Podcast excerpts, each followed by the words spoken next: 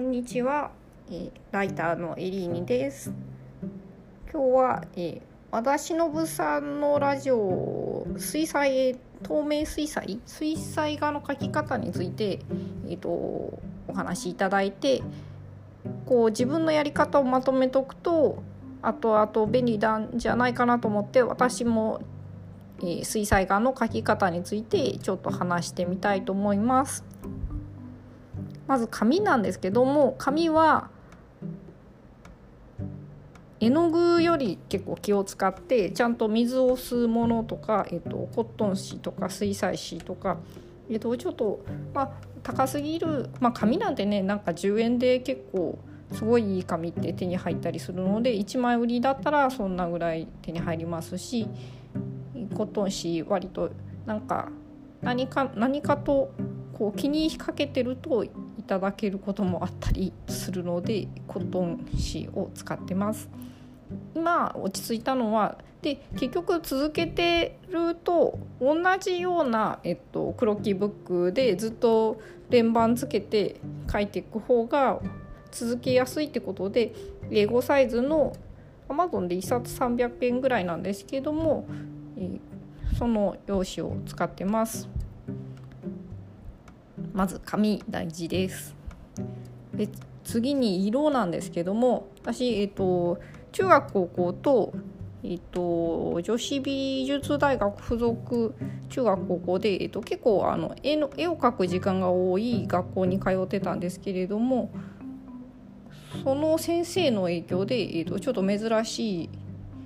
のかなと思って話して。てみたいと思います。でまず何がすごいかっていうとこの黒と白を水彩画の時に使わないっていうのを結構コピー読習いましてまあ今なんでやねんっていう感じなんですけどもまあなんかその時の理屈で言うと、まあ、黒暗いところイコール黒ってもう先入観でやってしまうと黒暗いところの色を見つけられなくなるっていうので、えーと、色って本当に自由が利くものなので暗いところの色は何色に見えるかみたいなのをとかあの重ねた時に何色になるかっていうのを全然楽しめなくなるので黒は、えーと、禁止